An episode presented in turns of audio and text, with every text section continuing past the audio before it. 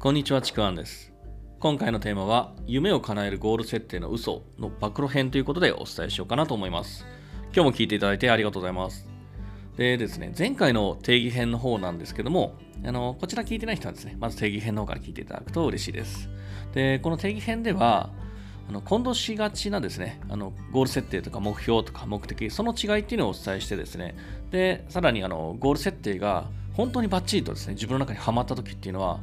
自分の中にすごい大きな変化がもう分かる、自分でも分かるほどに生まれるんですね。で、そして、もうそれをやりたくてやりたくてしょうがないとか、もうそこに向かう過程さえも充実している、失敗さえも別に構わない、そんな状態で、でもうね、やらない言い訳が出てこないっていう、もう足が、足を止めることはないっていう、そのぐらいの状態になるんですね。で、この状態になった時のゴール設定こそが、まあ本当のゴール設定で、まあ、僕でいうこうパッション、情熱が生まれたっていうような状態なんですね。で、今回は、まあ、この、ね、メインのテーマである夢を叶えるゴール設定の嘘というところを、まあ、今回ですね、暴いていくっていうかお伝えしようかなというふうに思います。で、この嘘っていうのはどういうことかっていうと、自分がゴール設定だと思っていたけれど、本当は自分のゴール設定じゃなかったっていう、そういう嘘なんですね。で、この嘘に気づかないままゴール設定をしていると、もうそのゴールなんてただの夢に終わってしまうかもしれない、そういう可能性があるんですね。だからこれ結構大事だと思います。で、その理由をですね、ちょっと2つほどお伝えしようかなと思います。で、1つ目はですね、あのーまあ、前回の音声でも伝えた定義と外れていること。単純にこれだけなんですね。で、ただの目標は目標とか目的をゴール設定にしてしまって、適切なゴール設定ができていないんですよね。で、その結果、なんか途中途中、進んでいく途中で、なんか本当にこれでいいのかなとかみたいな、こう迷いが生じたりとか、そんな感じで、全力でそこにエネルギー注ぐことできないんですね。走ることができないんですよ。で、結果的に中途半端な行動しかできなくなってしまって、なんかそのゴール設定が薄れてしまうっていうことがあります。まあ、ただこの一つ目の理由って、前回の音声の定義をですね、ちゃんと理解してしまえばクリアできることなんですよ。だからそんなにこの一つ目の理由って、その大きな理由ではないんですね。で、大事なのが今からお伝えする内容なんですけども、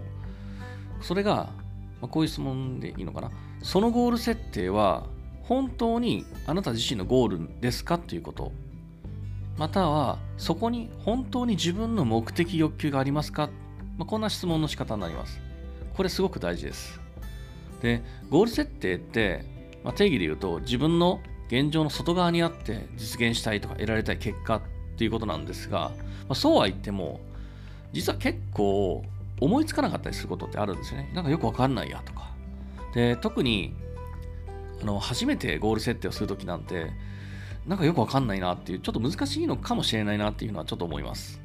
で、そういうときに、まあ、人ってどうするのかっていうと、あ、けどゴール設定とりあえずしなきゃっていうことで、とりあえずの借り物のゴール設定をするんですね。で、借り物っていうのは、例えば自分が憧れとしている、理想としている、あの人がそう言ってたから、もうそれを真似ようとかですね。だから自分で見つけられないから、まあ、とりあえずもうどっかで聞いたような良さげなゴールをとりあえず設定しておこうっていう、まあとりあえずですよね。で、こういう設定の仕方をすると、本当にこれ、自分の本音の欲求とかけ離れてることって実は結構あるんですよね。とりあえず設定してるから。で、そうすると、やっぱり全力で走れなかったりとか、中途半端な行動しかできなくなってしまうとか、あとこれ分かりやすいのは、あの途中途中行動しない言い訳が出てくるんですよね。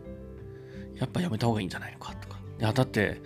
あの時間がとか、お金がとか、会社がとか、家族がとか、いろんな言い訳を出してくるんですね。それを足を止めるための言い訳。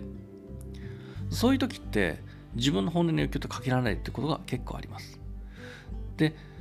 そのゴールって本当に自分の欲求とマッチしているのか。綺麗事とかじゃなくて、本当の自分の欲求をですね、ぜひ探ってみてほしいんですよね。それが別に、あの、すごいエゴっぽいものなのかもしれないし、それでもいいと思うんですよ。欲求ってそういうものにあの行き着くので。で、そしてそのゴールは、その欲求が分かったときに、そのゴールは本当に今の自分の欲求を満たすものなのかどうかっていうところもしっかりと考えてほしいんですよね。で、繰り返しになるんですけども、ゴール設定がバッチリとハマっている、もういわゆるパッション状態って、本当にそれをやらない言い訳が出てこないんですよね。だってやりたくてやりたくてしょうがないんだから。で、やるための言い訳が実は出てくるんですよ。あ、けどやっぱこうしこうした方がいいよな、みたいな。どうにかしようっていう。まあ本当にそれを、例えば、あの何かしらブロックとか、まあ家族もそう、会社もそう、いろんなね、障害がハードルがあったとしても、それをクリアする言い訳が出てくるんですよ。言い訳でクリアするために思考が向かうんですよね。それをやらない言い訳にはしないんですよ。そういう言い訳で足を止めることはなくて、で、また、不安はあるけれど、それも足を止める理由にはならないんですよ。不安だからやめようとはならないと思います。だって、やりたくてしょうがないんだから、それがゴール設定だし、パッション状態なんで、そういう状態なんですよね。で、このゴール設定の、まあ、嘘。まあ、それにはね、自分でも結構気づかないうちにはまっていることがあるので、なんかゴール設定して動いて行動してるけど、なんかこう、いつも不安で止まってしまうとか、やらない言い訳が出てくるときって、あの結構その嘘にはまってることがあるので、そういう時はもう一度自分のゴール設定を考えてみる時期なんじゃないのかなというふうに思います。最後にあの、まあ、今回こう嘘という言い方をしたんですけども、あのその借り物のゴール設定は決して悪ではないということもちょっと付け加えておきたいんですね。で、なんでかっていうと、あのまあ、まずは借り物のゴール設定でも必要な時ってあるんですよ。そういう時はあるんですよ。でも、いつまでも借り物のままだと、それはもうただの本当に嘘になるということがあります。まあ、これもですね、またちょっと、